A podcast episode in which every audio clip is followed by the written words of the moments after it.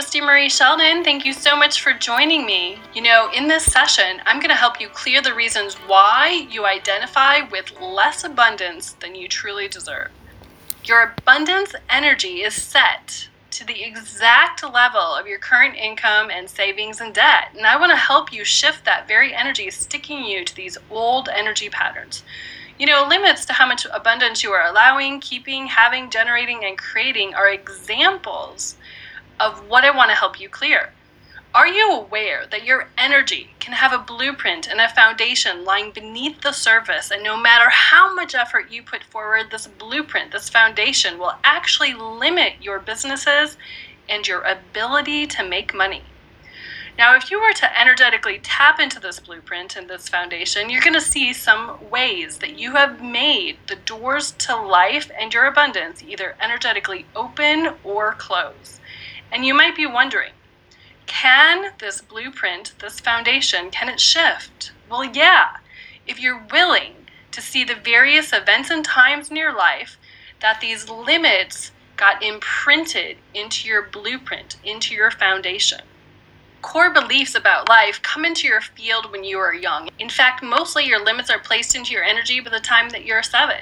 Your personal history can block your life because these occurrences and the realities that you believed happen they did happen and that's why you believe them. So, if you, for instance, believe that mom and dad's stories about money and about abundance, you know, maybe one such example might be that you can't have enough money, or you're maybe they had a belief that they were broke or poor, or maybe you had to witness your mom and dad's stress about money.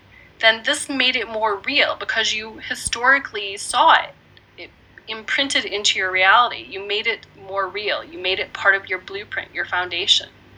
You know, everyone's family history is different. I've even seen people who grew up wealthy, and because their parents gave them everything, they had a blueprint or foundation that made them believe that they had no idea how to make money for themselves. You know, it's always different for everyone, these abundance blocks.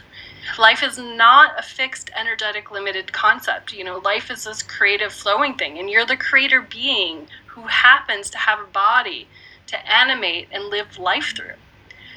Now, some examples of energetically proper beliefs to have are I can have more than enough, that there's plenty of resources available to you.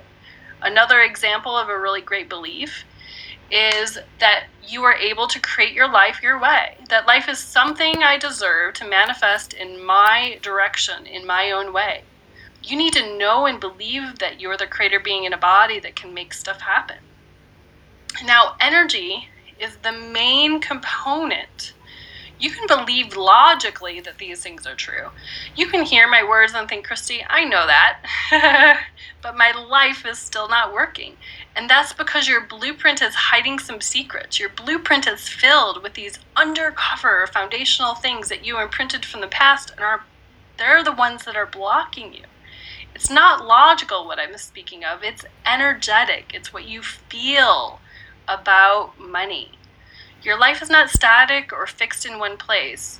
You're constantly making judgments and decisions about life all day long. You're always either contracting against life and reacting against life, or you're creating life you might even be complaining about your life, and this can reinforce your subconscious beliefs that you might have down there that life is hard, that money is hard to keep, that you're not abundant, or life isn't working out for you. When these things come out of your mouth, when you speak of money, it's also a large clue as to what is inside you. You know, the underlying energy, though, is the most important thing. The words can sometimes show you what's deep inside you. You know, complaining energy, for instance, might have underneath it a belief that it's impossible to fix my life or it's not easy to fix my life. You know, because if it was easy, you wouldn't be complaining about it. You'd actually just go do it, right? you know, think of the Nike slogan just do it. So if you're complaining, that's a clue that you might have some imprinted foundational belief that's kind of messing up your life. Now, let me ask you a question when you wake up in the morning, are you happy to go to work? Are you happy about your life? Are you waking up alive and well and full throttle, moving towards your deepest, juiciest desires? An answer of no to any of those things means that you're blocked somewhere.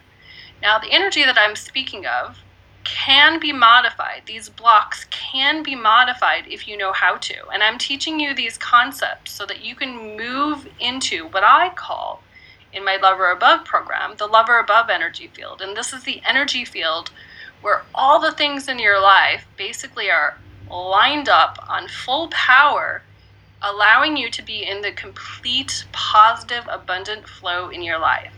You know, if you're not happy in some area of your life, the problem is the blueprint, the foundation, period. That's it. You have some other core belief or blueprint that's in the way. And I think that most people are not spending near enough time cleaning up this foundation, this blueprint. They're just complaining or procrastinating or going with the energy of, I don't know what to do, right? Which is very, very disempowering. That's why I want to teach you these techniques so that you can move through it people will say to me, Christie, well, I've worked on some of these things, but yeah, you haven't found the exact thing in your blueprint that's the problem.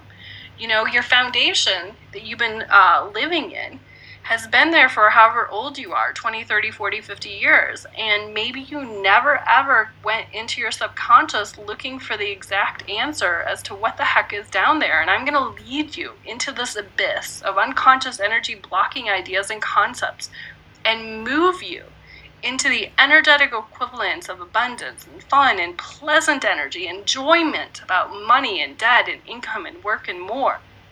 Your life depends on this being fixed. Your life depends on you being active and playing full out, participating in finally getting to these root programs and shifting them once and for all. Your life is not going to change until you identify and corral out all the old junk that's waiting underneath your flow and creating the problems in your life. Your life is the beliefs that you imprinted or laid into your blueprint, into your foundation. Your life is composed of a bunch of false ideas and gunk that's making you unhappy. Your life is going to change only if you put the effort in it to change. You have to actively participate in making life a new way for you. So the whole journey is about scouting out the blocks, eliminating them, and farther down the road, and it could be a week, it could be today, it could be tomorrow, who knows, but farther down the road, you're going to see that it's totally and completely worth it it's going to take some effort, but it's a worthy effort. You deserve it. Don't you think you deserve it? I certainly do. Part of the problem is that people can't find their subconscious blocks. And I say to people, check out your language when you're speaking about abundance and money in your normal everyday life. I want you to remember that your language is the key factor in creation. Your language is also showing you how you think about things. I want you to believe that your language is the main component in shifting your life. That's why I use energy clearing statements mixed with your total commitment, your intention in energy shifting.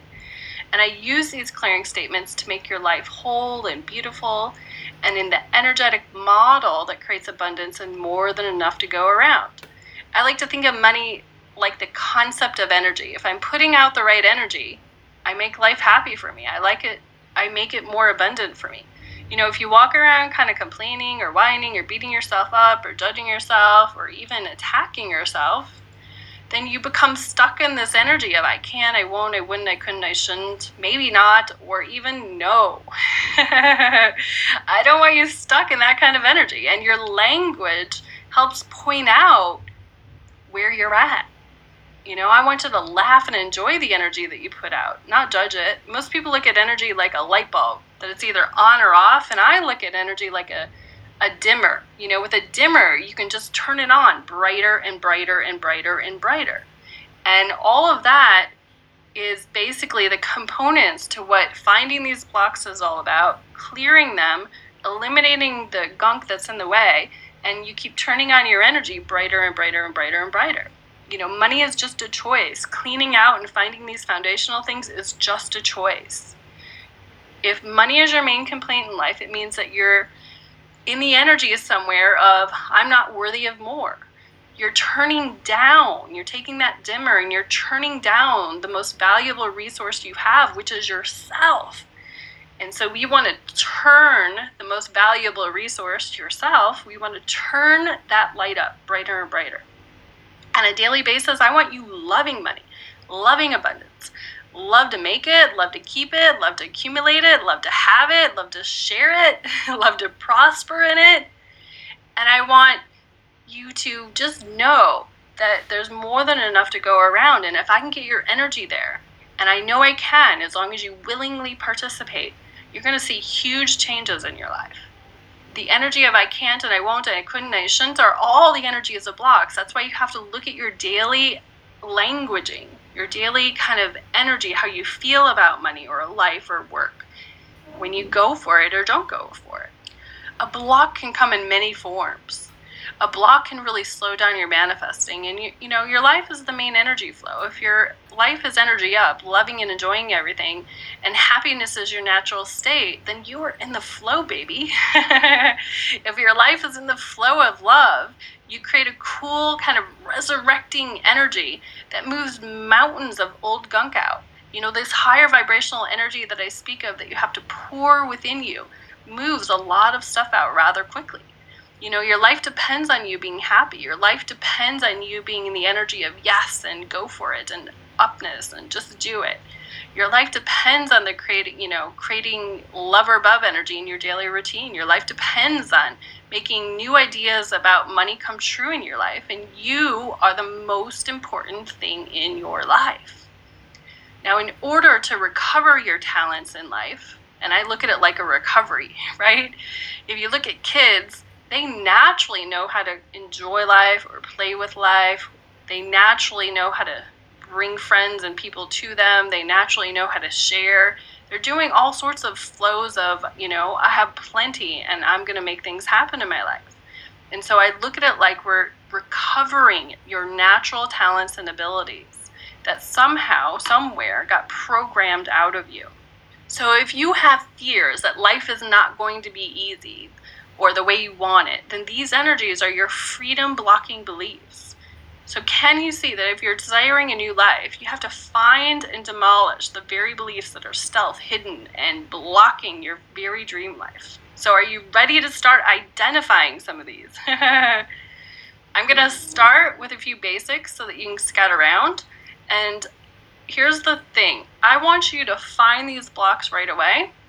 And I'm going to show you how your subconscious knows the answers to where some of these things are. So I'm going to ask you right now to, to go get a pen or a paper, or if it's not too distracting, I want you to type on your computer. Do whatever the natural flow is that would be the least distracting and the most supportive energy. Okay, so put it on pause, get your computer out, or get a pen and paper. Okay, now I'm going to ask a question, and then I'm going to have you trust whatever first pops in your mind, and I want you to write it down. Just write down the things that come to mind, whatever it is. Even if it doesn't make logical sense, write it down. Don't go get hung up in why did this come to the surface? What does this mean? I want you to just write it down. your mind's going to want to distract you, maybe, and uh, get you into this energy. What's that mean? Why? Why? Why? That's because your mind sometimes doesn't want you to find the blocks and it'll actually try to distract you. So tell your mind, thank you so much for caring for me, but I'm in charge today. And uh, we're going to find out some new info about myself. And, uh, you know, you could look at your mind like a recalcitrant little child and just tame it for a moment. Okay, so ready? First thing that comes to mind. Any longer than that, you're, you're doing some sort of distraction. Okay. So write this down, whatever first comes to your mind when I ask this question. What is one belief you have about money? I believe that money is what? Now I'm going to ask this question again, just kind of in a free flowing manner, and I want you to write down everything that comes up. I believe that money is I believe that money is. Write down the next thing that comes up. I believe that money is.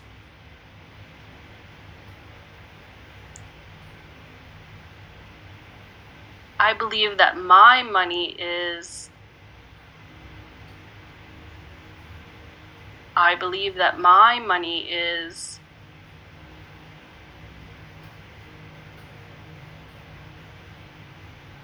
I believe that money is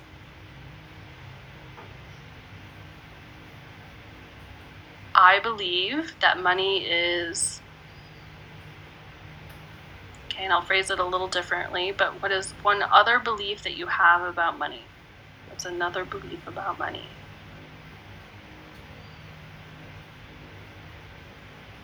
What's another belief about money?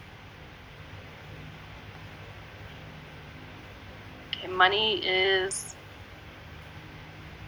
Okay, so hopefully you got a good dozen or so of those. Now I'm going to ask another question. What is one belief that your mom or the motherly figure that you grew up with had about money? I'm going to just say from mom from here on out, but substitute it with the motherly figure if you didn't actually grow up with your mother whoever was around you most caring for you. What is one belief my mom had about money? Okay, I'm going to rephrase it. My mom believed blank about money.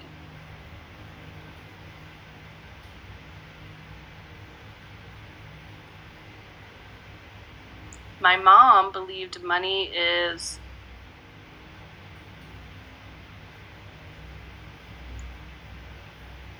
my mom believed money is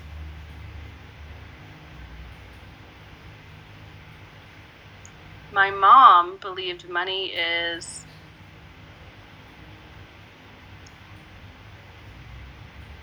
what is another belief that your mother had about money?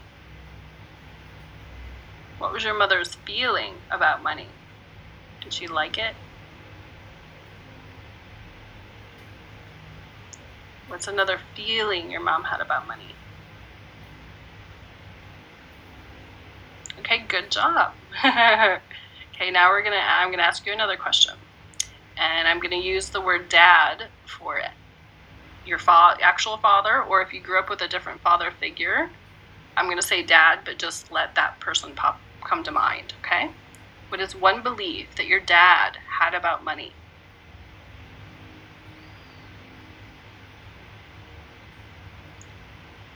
What is another belief your dad had about money?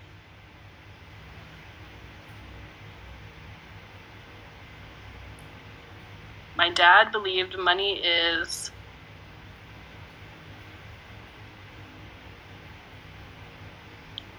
My dad believed money is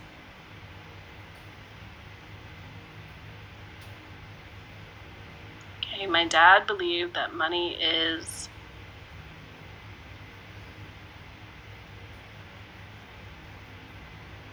my dad believed money is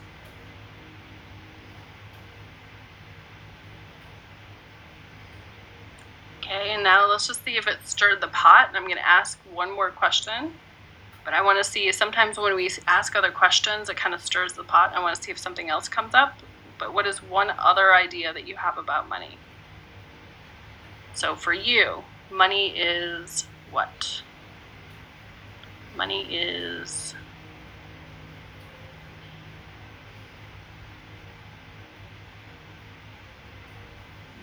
Okay, scale of 1 to 10, 10 being totally thrilled and happy, 0 being completely uh, over it. okay, scale of 1 to 10, how much do you enjoy money?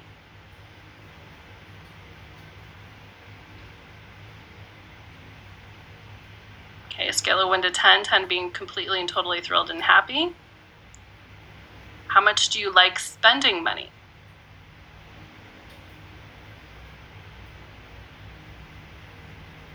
Scale of 1 to 10. 10 being totally happy. How much do you like keeping money?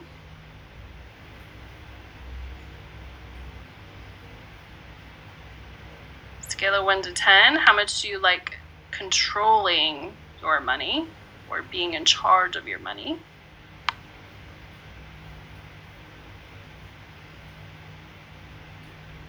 Scale of 1 to 10. How much do you care for your money?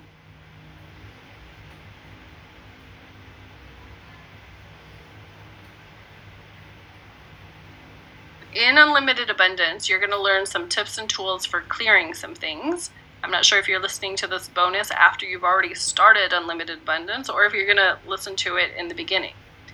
But here's the thing we're going to have to now clear everything that came up that was negative about what you believed about money or what your parents believed about money. But now you have a list. Over the next seven days, you're going to look at one of those beliefs that are negative, obviously, and you're going to. So let's just say one of the negative beliefs is I have no money. You'll say, Everywhere I believe that I have no money, I uncreate it, delete it, and transmute it across all time, dimension, space, and reality.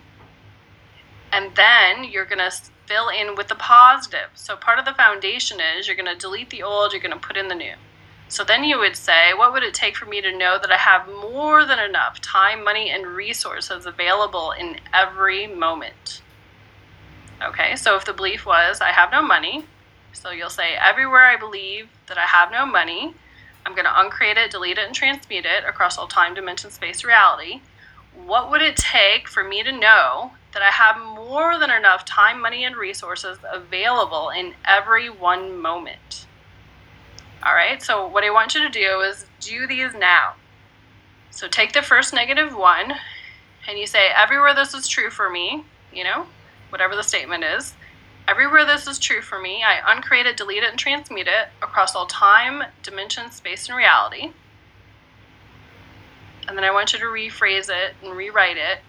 What would it take for, and then write it down as the positive, what would it take for this to come true in my life? Okay, and take the next negative statement, and you can say everything that I believe that's true about this, I uncreate it, delete it, and transmute it across all time, dimension, space, and reality. And then rewrite it into the positive. What would it take for, you know, the positive, for me to believe that I have more than enough time, money, and resources in every moment? So over the next seven days, rewrite those. Go through those right now. It'll probably take you at most 15, 20 minutes. It's not that much to invest in yourself. You completely and totally deserve it. You are enough. And it's just about reactivating some of your talents and tools for clearing things, for intending things, for choosing to look at your foundational things, kind of uh, straighten it up a little bit and pull the old gunk out put the new positive foundation blueprint belief in, and you're going to be on your way. so it's going to be so exciting for you guys. Please uh, send me lots of Facebook love because I want to know what's happening for you after you do this experiment. You know, just say, hey, Christie, here's what happened for me. I did your thing, and uh, all of a sudden I could feel these weird things shifting, or all of a sudden I realized that my belief was imprinted by my mom. It's not even really my belief in the first place. All right? So go to facebook.com forward slash Christie Marie Sheldon fans, F A N S. Christie Marie Sheldon fans, F A N S. Send me some Facebook love. Let me know how you're doing. And I send you many, many blessings to you. Thank you so much for participating in this program. I can't wait to hear about all your wins and the cool things that you're manifesting. Please let me know. Part of what inspires me in this world is really seeing people get it, okay? That's really my main motivation in life is that people who previously thought that was there was no other option now all of a sudden know that they're a powerful creator being in a body who can make stuff happen. And so I want, so please share that love with me and uh, tell it, tell us what's happening for you. All right, much love and many blessings, and ciao for now. Bye. Thank you.